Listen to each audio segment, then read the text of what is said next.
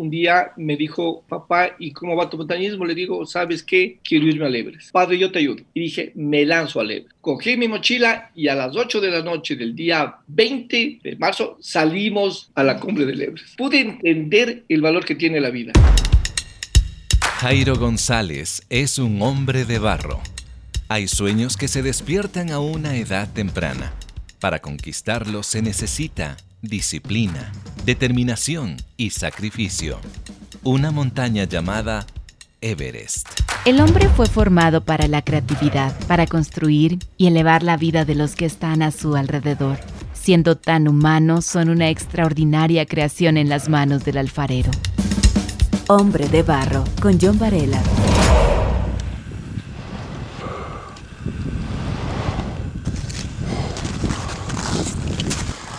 El 21 de mayo de 2009, aproximadamente 6 de la mañana, Jairo González, ecuatoriano con 57 años, llegó a la cima de la montaña más alta del mundo.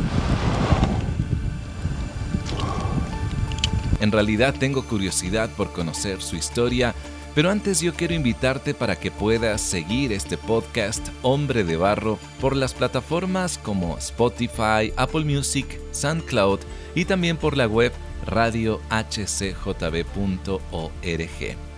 Ahora bien, quiero presentar a Jairo González. Bienvenido Jairo. Eh, gracias por la invitación, así es que esperemos que salga una entrevista muy agradable para todo el público que nos escucha. Estoy convencido de que así será. ¿Qué te parece si nos imaginamos que tú y yo vamos a subir una montaña con la persona que ahora está escuchando este podcast? y que de pronto ya estamos en el campamento base, preparando los equipos. En este punto quiero preguntarte, Jairo, ¿En qué momento de tu vida surge la idea de subir la montaña más alta del mundo? Eh, a ver, perfecto. Eh, esto es muy muchos años. Yo estaba en la escuela, en la escuela Leonardo Murialdo. ¿Ya? Hoy se llama Pablo VI. Entonces yo en la escuela me acuerdo, me operaron del cuello, me sacaron un tumor del cuello exactamente, y mis amigos me iban a visitar a la, a la casa. De esos un amigo, pues, eh, Jaramillo, me va a visitar a la casa y me va llevando un libro de National Geographic y la portada decía Everest. Le abrí el libro, le vi las fotos, dije, oye, yo voy a estar ahí. ¿Qué dijeron ellos? Todos mis amigos se rieron, todos se rieron, dijo, estás loco, oye, estás hablando cosas que no tienen sentido. Le digo, yo voy a estar ahí. Y ahí fue lo que nació la idea de, del Everest, de conocer la montaña, de conocer el montañismo más bien, de conocer. Y con un primo mío, pues Freddy Landazuri, hacíamos montaña, subíamos a la montaña. Ah, ya. Ahí nació la idea del montañismo realmente. Qué interesante lo que puede provocar un libro, ¿verdad? Lo que puede provocar eh, el regalo de un amigo. ¿Y quién no ha sido impactado por las imágenes, los reportajes de National Geographic y todos los documentales que ellos presentan? Jairo, ¿quién fue ese mayor aliado en esta aventura? Para el Everest fue mi hijo David. Falleció en el 2004 él era el más apegado a mí, digamos así, por utilizar un término, eh, pero él tuvo que salir al exterior a estudiar. Cuando vino acá, un día me dijo, oye, papá, ¿y cómo va tu montañismo? Le digo, ¿sabes qué? Quiero irme al Everest. Padre, yo te ayudo. Y dijo, yo te voy a conseguir. En Francia hay bastantes grupos que salen al Everest y se van al, Himalaya. Yo te voy a conseguir un Entonces ahí comenzamos a, a conversar los dos y te cuento históricamente, con él nos fuimos a Liliniza y comencé a practicar con él. Y él fue el que más me, me incentivó a, a, ir al Everest. Hasta que llega un momento terrible de mi historia, digamos así, mi hijo David fallece en un accidente de tránsito. Wow. Como que dio un giro ahí mi vida. Y él me dejó realmente de herencia ahí, me dejó alrededor eran euros, si no me equivoco, era alrededor de 10 mil euros, no me acuerdo exactamente la cifra, pero más o menos 10 mil euros. Entonces dije yo, voy con esto voy a pagar las deudas, porque tenía un poco de deudas. Hasta que dije un momento, dije, no, no, no, no, no, yo no voy a pagar las deudas, me voy a Everest. y cogí ese fondo y con eso comencé a financiar la expedición al Everest. Qué increíble. Fue en el 2005 ya para esa situación. uno piensa la pérdida como, sin duda, no es recuperable la vida de un hijo, pero el impulso que, que tu hijo David te da fue abrazar esa idea y decir, papá, pues yo te apoyo, vamos adelante, y es lindo saber eso. ¿Qué, qué edad tenías en ese entonces, Jairo? Tenías 50 años, ya 52 años, ya mayorcito. no, ni tanto, ¿ah? ¿Qué decía el grupo alrededor cuando se le ocurre a Jairo decir, pues, con este dinero no pago deudas, pero voy a cumplir el sueño que algún día mi hijo también me apoyó? Sabes que ahí había un poco de contradicciones. Por ejemplo, la mayoría decía, oye, ya está el viejito para irse al Everest. Eso está bien para los muchachos de 40 años, Luego ya tienes más de 50 años. Les digo yo, es posible. Yo no voy a discutir ni voy a negar esa teoría, pero voy a intentarlo. Me daba un montón de cosas. Ve, comprate un carro, comprate un Mercedes. Ve, comprate un departamento, comprate esta cosa, comprate el otro. Ándate a pasear al exterior o ándate a pasear a, las playas. ¿Por qué te vas a casar en el Everest? Otros amigos decían, mis amigos de montaña, ándate, hermano. Tú vas a ser el primero de nuestro grupo que se va a la montaña, al Everest, ¿no? Entonces yo seguía en el tema, decía, no, no, no, no, voy a seguir a la montaña, me voy a ir al Everest, me voy a ir al Everest. Y ahí comenzó a nacer ya medio testarudo, digamos así. Dije, no, me voy al Everest y me voy al Everest y me voy al Everest ya. Hombre de barro, con John Varela. Y, y es que cuando algo se pone a nivel pasión y meta, es muy difícil en realidad cambiar de opinión. Jairo, eh, subir una montaña o un nevado requiere de esfuerzo, requiere también de sacrificio. ¿Puedes contarme cuál fue la preparación previa que tuviste que realizar, ya que el ascenso al Everest no fue de inmediato? Eso es súper interesante y para mí fue muy bonito, muy agradable. Yo pertenezco a un grupo que se llama Cumbres Andinas. Somos bastantes personas, en las que está incluido un primo mío, pues que fue el quien me llevó a la, a la agrupación. Entonces comenzamos ahí a, a, subir a las montañas, a subir a los grupos, a subir con, con los amigos y con todo el mundo, eh, generalmente a las montañas de aquí Ecuador, ¿no? Hasta que un día salimos al Perú, nos fuimos, a, nos fuimos a, también a, a Argentina, fuimos a la Concagua. Oh, ya. Entonces yo decía, a ver, mi ilusión de muchacho, cuando yo tuve ocho años que tuve esta situación, yo quise irme al Everest. Voy a retomarle ahora. Le voy a retomar ahora. No puedo dejar pasar hoy. Creo que me encuentro en el mejor momento de mi vida, físicamente bien, anímicamente bien, digamos, económicamente no podría decir que estaba bien, pero no tenía ningún, ninguna incomodidad, no tenía ningún problema. Entonces dije, me lanzo. Y ahí comencé, comencé a lanzarme. Y mi hijo, como te digo, que estaba en Francia, yo te ayudo, papá, mm. vamos. Y yo le decía, gracias, ya, ok, vamos. Y ahí comenzó la idea y me lancé a Everest. Y organicé todo y comencé a programarme todo, pero desde mi punto de vista. Porque quiero comentarte algo, yo no había subido a ningún 8000. El Everest 8000 ya es otra historia, ya es otro, ya es otro cuento, ya, no, ya no es lo mismo. Por supuesto. Entonces yo dije, no, voy a prepararme y comencé a buscar información, comencé a buscar reportes, libros, hasta que me fui entrenando, digamos así, y dije, me lanzo al Everest. ¿Cuál fue esa preparación? Porque eh, algunos se levantan muy en la madrugada, algunos he visto que nadan, otros están constantemente cambiando incluso su hábito de alimentarse, ¿no? Así es, es verdad. A ver, yo lo hice lo más, yo diría lo más criollo posible. es la palabra adecuada. ¿Por qué te digo esa forma? Porque yo lo que hice fue, con mi experiencia que ya tenía aquí en la montaña en Ecuador, comencé a, yo a planificar en, en función de los libros y de las subidas de varias personas y amigos por ejemplo, como la subida de Iván Vallejo. Así es. Que hay que, reconocer. Por supuesto. La historia de los 8000 solo era historia, porque no lo, yo no tenía una práctica. Entonces comencé a hacer investigaciones y a, escuchar más bien historias sobre la gente que había subido a los 8000. ¿Qué fue lo que ocurrió? ¿Qué fue lo que pasó? Y particularmente me, me encargaba de revisar bien los accidentes que había habido ahí. Claro. Entonces, en función de los accidentes, dije, a ver, aquí cometieron este error posiblemente error, ¿no? Porque no sabe. Cometieron esta otra situación y, fallecieron. A ver, yo voy a evitar esta situación. Y una de las cosas que te puedo comentar es que hablé, me acuerdo, con dos personas, una chilena que había subido al Everest, bueno, no llegaron a la cumbre, pero contó una historia muy simpática, muy agradable que me, que me emocionó mucho en el sentido de que por qué se regresaron. Y se regresan por salvaguardar la vida. Oh, Entonces ellos dijeron, no, a ver, a ver, hasta aquí podemos seguir, si avanzamos un poco más, nuestra vida está en peligro, mejor nos regresamos. Eso me fue muy útil porque dije, a ver, a ver, yo también estoy en ese caso. Hmm. Yo tengo que estar preparado para subir hasta donde pueda, pero mi vida es más importante. Exacto.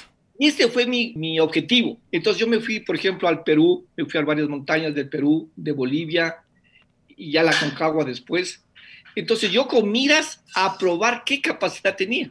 Pero aquí hay un detalle que, que quiero comentarte. Yo tenía la intención de subir con un amigo. Y este gran amigo mío, que estaba previsto irse, me dijo al último, me dijo, yo no me puedo ir. Yo tengo mis actividades propias, no puedo dejar y yo no me puedo ir. Entonces me quedé solo y dije, a ver, solo puedo, lo puedo hacer o no lo puedo hacer. Y ahí te voy a comentar algo. Yo me fui a la Concagua solo. Dije, si yo logro coronar en la Concagua solo, me voy a Everest. Pero si no logro y necesito ayuda, me regreso, se acabó la historia del Everest. Y ahí me fue a la Concagua. Me fue exageradamente bien. Qué bien. Cosa que yo llegué, regresé y dije, no, me voy a Leves. Y ahí comenzó. Y ahí comenzó el, el, el, entorno a arreglar todo lo de Leves. Qué increíble, tomando en cuenta que la Concagua tiene casi 7000 metros, puede ser, como 6900 algo, ¿no? Pero ya estamos hablando de, de 2000 metros más, o sea, eso ya es más respetable. Hombre de Barro lo puedes escuchar en www.radiohcjb.org y por Spotify. Hay algunos datos sobre el Everest que me gustaría leerlos y es que en algunos puntos, por ejemplo, de la montaña y por supuesto dependiendo del estado del clima, el viento, y esto me sorprende, ¿ah? podría llegar a 300 kilómetros por hora. Esto es impresionante. Otro dato es que se recomienda a los escaladores mantener el calor con el uso de oxígeno. En cuanto a la comida, antes de la cumbre se come muchísimo arroz, fideos, ya que se consume mucha energía. Aún así, en promedio, los eh, escaladores queman más de 10.000 calorías diarias y este número se duplica durante la subida a la cumbre. En general, los escaladores suelen perder entre 10 y 20 libras de peso durante toda su expedición. Y bueno, con estos simples datos, obviamente hay muchos más, podemos imaginarnos la preparación que debe tener cada escalador. Y luego de citar estos puntos, Jairo, ¿qué te parece si nos llevas unos metros más arriba del Everest y preguntarte cuándo sales para la meta final. Aquí hay una cosa interesante que debo comentarte. La ida mía estaba previsto para el 2008, pero lastimosamente eh, China prohibió el ingreso al Everest en el 2008 porque se daban las Olimpiadas y suspendieron las subidas. Entonces ahí comencé a reorganizar todo para el 2009 y esto fue interesantísimo porque me dio chance de buscar ya historias más actualizadas, porque a mí me gustaba leer las historias donde había accidentes por, evitar ese error que cometieron ahí y no cometerlo yo. Claro. Y con un condicionante más. Yo tenía ya 56 años. Ya no era el deportista, ya no era el joven, ya no era el valiente, ya no era el superhombre. No, no, no, no, no. Y, y, hay que tomar en cuenta otro dato, Jairo. Uno dice, bueno, 56 años ya, ya está pasada la edad, pero no es así alguien llegó a tener 80 años y fue la primera persona que subió en el 2003. Entonces, un sueño como este no es imposible, no hay que tener años de preparación sin duda. 21 de mayo, luego de, un año después de que ya logras eh, evitar estos obstáculos, llega el 21 de mayo de 2009. ¿Cómo fue? ese día ya cuando empiezas a subir el Everest? Primero fue sorprendente, a ver, sería fue sorpresivo, digamos, la palabra adecuada, porque yo no, yo estaba, iba a subir solo, eh, pero ahí en el grupo que yo estaba había un español, eh, Tuleda, es escritor él, con su hijo, ellos ya habían subido a, un 8000, mm. entonces eh, yo me acerqué bastante a ellos para poder enterarme del problema de arriba, porque yo no tenía experiencia. Entonces, el día que nos avisan, porque estaba todo en sorpresa, porque decían, mire, hay que esperar que el, el, gobierno chino nos avise cómo va a estar el clima. Esto es para mí lo más importante. Es vital, de hecho. ¿Por qué? Porque nos iban a avisar cómo está el clima ese día, al siguiente día y tres días más. Total es que el día 19 de mayo nos dicen, señores, el día que va a estar libre para Coronel Everest es 21 de mayo. Así que este momento salgan. Armamos las mochilas, armamos ahí y le digo yo al español, a Tuleda, le digo, ve, ¿vas a subir? Claro, pues, vamos. Dice, ya, vamos juntos, vamos juntos. Pero sí que estaba un poquito, que estaba indeciso, digamos así. El día que tuvimos que salir, que era 17, si no me equivoco, ya hacia la cumbre, eh, Tulera me dice, sabes, hermano, mi hijo, yo, yo, me siento mal, mi hijo se va a ir solo. Y el hijo se queda conmigo. Le digo, vamos, ve. El día de irnos del campamento salíamos del campamento 1 al campamento 2, le digo, vamos. Dice, no, hermano, yo me, me da el serio, adelántate tú, yo te sigo a ti.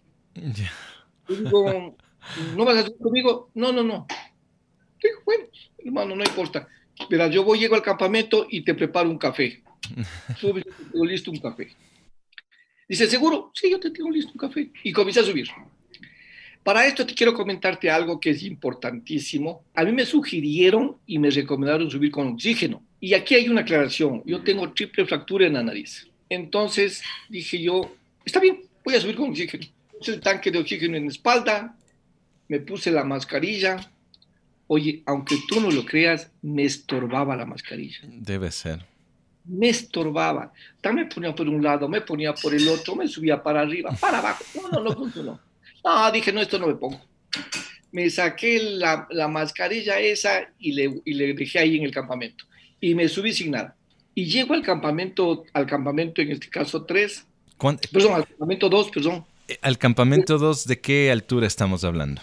Estamos hablando de 7000 metros. Eso ya es necesario oxígeno. Ya es necesario oxígeno. Claro. Total, es que a mí me estorbaba, entonces dije, ah, esto voto ahí. Y le dejo ahí. y me fui caminando. Entonces, total es que yo esperándole a Tuleda, no llega. Y me llama por radio por medio de un amigo. Me dice, ve, dice Tuleda que no va a subir, que se queda nomás en el campamento 1. Le digo, no puede ser, dile que no sea cobarde, dile que suba. Pero yo era por tener a alguien con quien subir yo. yo, yo tenía más miedo que él. Entonces yo dije, que suba él para subir los dos. Bueno, total es que subimos con el campamento 3, me subí caminando. Obviamente, te cuento, llegué al campamento 3, estaba como estar en mi casa. Tranquilo. No sentía nada. Todo el mundo ahí que eran con los tanques de oxígeno, con la goma, yo nada. Entonces ahí sí dije, yo me voy. Hombre de barro, originalidad en sus manos. El día 20, a las 8 de la noche, salí, cogí mi mochila, un Sherpa también me dijo, ahí ve, vamos, vamos, yo también me voy. Nos fuimos los dos, que él no tenía nada que ver conmigo, sino con otra expedición. Cogí mi mochila y a las 8 de la noche del día 20 de, marzo salimos hacia la cumbre. Y al otro día, 21, a las 6 de la mañana estábamos coronando. Qué increíble. ¿Qué ideas o qué sentimientos se vinieron en ese momento? Fue súper emocionante porque, te voy a hacer un rato, pude entender el valor que tiene la vida. Pero lo más importante para mí, el concepto que uno tiene de Dios y de su madre. Mi madre estaba fallecida, mi mm. madre había fallecido en el 2001, y yo decía, tengo que llegar, y tengo que llegar, y tengo que llegar. y decía, Señor, dame esta oportunidad de llegar a la cumbre. No importa que sea el último que me des, no importa, pero déjame llegar a la cumbre. Y créeme que llegué en las mejores condiciones que puedo haber tenido en mi vida. Qué lindo. Llegué con un buen estado físico, llegué con unas buenas ganas, llegué con todo, con todo ese corazón, digamos así, si por utilizar un término, a la cumbre del Everest. De hecho, Jairo, eh, tú te convertiste en el latinoamericano con más edad en subir los 8.844 metros de altura. Esto es parte de un récord también. Jairo, Cuéntame cómo se ve el mundo desde los 8.848 metros. Me cogiste durísimo, me cogiste durísimo. Sabes que uno se transforma. Yo ahí ese momento que llegué a la cumbre del Everest, me creía el hombre más grande del planeta. Y decía, Señor, te agradezco, Señor, por lo que me has dado esta oportunidad de llegar a la cumbre. Créeme, Señor, pero por, el, por lo que tú me has permitido llegar a la cumbre, voy a bajar. Y te prometo que yo, inclusive dentro de mis cálculos, antes de subir, yo creí que no iba a bajar vivo a la, así a, la, a la casa. Y hoy es el último momento que tengo en mi vida. Uno ahí está, pero, ¿cómo te diría? Emocionado en poder decir, yo tengo la fuerza y voy a bajar. Porque si no llegaba con ese espíritu, con ese ánimo, mm, a lo mejor me quedaba por ahí. Jairo, ¿es un gran esfuerzo el regresar? Sí, es un esfuerzo, yo te diría, mucho más que de subir. Primero porque ya estás cansado. Y en segundo lugar, ya ves con otra situación en la vida. Porque yo te diría, ya, ya lograste coronar. Ya hiciste lo que tú querías. ¿Y hoy qué viene después? Y ahí es donde viene la, la discusión, ¿no? Yo decía, hasta aquí llegué yo. Hoy es el fin de, lo más hermoso de mi vida, he llegado con lo que yo quería. ¿Y tuviste que llegar con oxígeno? Nunca, nunca usé el oxígeno. Qué impresionante. Es más, en el campamento 2, como te digo, yo ya dejé el tanque ahí. Dije, señores amigos, tengan el tanque, yo no voy a subir con esta tontera, me estorba, la, la mascarilla se me mueve en la cara, yo no puedo, tengan su mascarilla, tengan todo. Y ahí me subí yo. Jairo, han pasado 13 años. ¿Cómo ves a partir de ese capítulo la vida en general, porque en la vida nos encontramos con elevaciones que parecen más grandes que el Everest. Pensamos que no vamos a poder conquistar el problema, la necesidad. ¿Cómo ves hoy la vida luego de, de los 13 años que han pasado? Me pones con una pistola en la cabeza. a ver, me pusiste incómodo la situación. Yo pienso que el ser humano eh, tiene las cualidades de poder eh, vivir y sobrevivir, digamos así, dentro de su ambiente, dentro de su medio. Yo pienso que la vida, la vida vale muchísimo. Es lo único que vale en, el mundo, la vida. Pero yo pienso que una de las cosas más hermosas que uno existe es la creencia que uno tiene. Yo soy muy creyente en Dios. Y yo decía, eh, cuando subí al Everest, decía, Señor, déjame llegar a la cumbre. Tú lo decides si me permites regresar, gracias. Y si no, no, pues se acabó la historia. Y yo, yo llegué a la cumbre y me acuerdo, mi hijo ya había fallecido, mi hijo David, y yo llamaba, ¿no? Yo decía, David, aquí estoy cuando llegué a la cumbre. Mm. David, aquí estoy. Y había, me acuerdo, la gente, claro, no me entendía porque hablé español y los otros eran árabes, eran gringos, de, todos los idiomas, ¿no? Pues claro, no me entendía, me decían, ¿qué, qué loco este, qué está haciendo, no? Decía, David, aquí estoy, David, dame la mano, yo quiero ir contigo.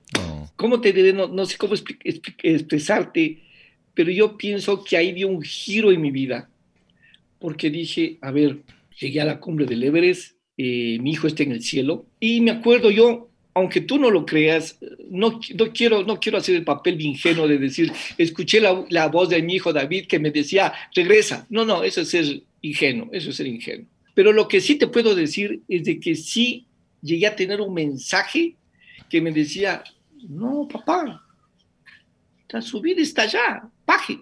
Su vida, no, su vida no es aquí, su vida está allá. Y ahí comencé a bajar, te lo digo sinceramente. Mm y comencé a bajar y llegué al campamento base. Y te quiero comentarte algo. Yo del campamento 3 al campamento 2 pasé una tormenta. Ya, ¿cómo fue eso? pasé una tormenta que fue increíble. Todo el mundo se quedó en los campamentos, menos yo. Yo me bajé y me atravesé el, la tormenta. Y llegué al campamento 1. Qué decidido, ¿ah? Para Jairo parece que no existiera una, una barrera. Buena frase. Para contarse una historia de la tormenta, había una expedición colombiana que estaba ahí en el campamento 1 conmigo, que llegamos a hacer buena amistad, a, más de eso. Yo llegaba al campamento 1 y estaban ahí los colombianos queriendo subir a la, a la cumbre, yo quería seguir, al otro día subir a la cumbre. Entonces me, me, quedan viendo, me acuerdo a mí, me quedan viendo a todos esos jóvenes colombianos, porque eran jovencitos, me quedan viendo y se ponen a llorar. ¿qué pasa? ¿Qué ocurrió? ¿Qué pasó, señores? Y hay un joven, se acerca y me dice, ve Jairo, sabes que ayer escuchamos la noticia que tú habías muerto. ¿Y eso? dijo, sí, hermano, por eso ahorita estamos llorando porque fue algo increíble. No, hmm. no pensamos encontraste. ¿Qué es lo que había pasado? Como yo bajaba del campamento, eh, digamos, de tres, me bajaba al, al dos y al uno. Yo en el campamento dos no me quedé. Me bajé de una, de una sola, porque eso te digo, ahí estaba la tormenta. Entonces, claro, nadie me vio en el campamento dos. Entonces, hmm. todo todos los que me conocían, estábamos en el mismo grupo, no me vieron nunca. Entonces dijeron, no, este man ya no llegó. Entonces todo el mundo creía que yo había muerto. Entonces fue algo muy, muy, muy, muy bonito, muy increíble para mí, ¿no? Claro que sí. Qué lindo. Jairo, esta ilusión de subir al Everest nació cuando eras un niño, luego de una operación. Llegaste a, esa meta ¿qué podrías tú decir a las personas que de pronto están perdiendo esa capacidad de asombro, aquellos que han dejado de soñar? ¿Qué les podrías tú decir luego de, contarnos toda esta historia? Te voy a comentar algo muy interesante. Cuando comenzó esta historia del Everest, yo buscaba financiamiento, porque no tenía todo el dinero, claro. Entonces, la frase de mi, de mi expedición decía, para cumplir el sueño no tiene edad yo fui a buscar algunos auspicios, nunca los conseguí. Me tocó hacerlo por mis propios medios. Es decir, mm. yo hice un préstamo en el banco, me ayudó mi familia, realmente así, porque me, digamos, me ayudaron ahí. Porque vine del Everest y me tocó pagar el crédito. Entonces, que me regalaron. tuve, que pagar el, tuve que pagar el préstamo y todo el dinero tuve que pagarlo en año y medio más del préstamo del banco que me dio. El objetivo de uno es cumplir el sueño, pero ese sueño es bien difícil si no lo tienes un respaldo. Entonces sí me tocó, no sé si la palabra adecuada es muelas para poder subir las lebres. Es decir, gran esfuerzo. Yo más bien aquí lo que sí te podría decir es un agradecimiento a Dios que me dio la oportunidad de hacer lo que yo quería. Yo te lo digo sinceramente, yo cada vez que me levanto y me acuesto, digo, Dios, te agradezco lo que me dejaste hacer. Yo jamás imaginé que iba a llegar al Everest, iba a bajar, y tú me lo permitiste porque pienso que Dios me dio esa posibilidad. Me dijo, a ver muchachón, sube al Everest, baja del Everest y sigue tu vida. Eh, Quién sabe en este momento Jairo puede estar escuchando a lo mejor un niño, un joven, un padre, una madre, ¿por qué no? Que coincide con este sueño que tú tuviste. ¿Cómo se puede contactar contigo? Gracias por la publicidad.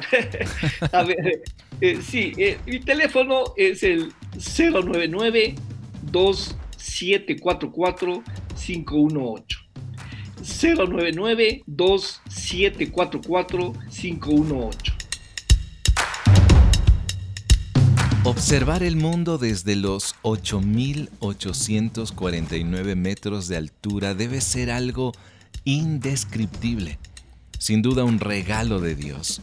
Aprender de la fragilidad, el esfuerzo, el sacrificio y también de la valentía de quienes lo han hecho me ofrece varios retos y enseñanzas.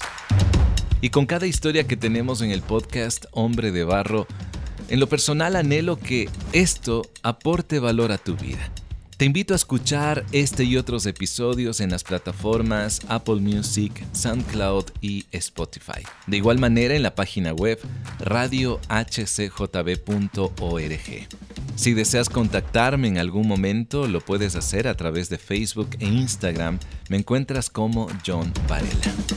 La próxima semana tendré otro hombre de barro. Hasta pronto. Hombre de barro con John Varela. Hombre de Barro es una producción de HCJB.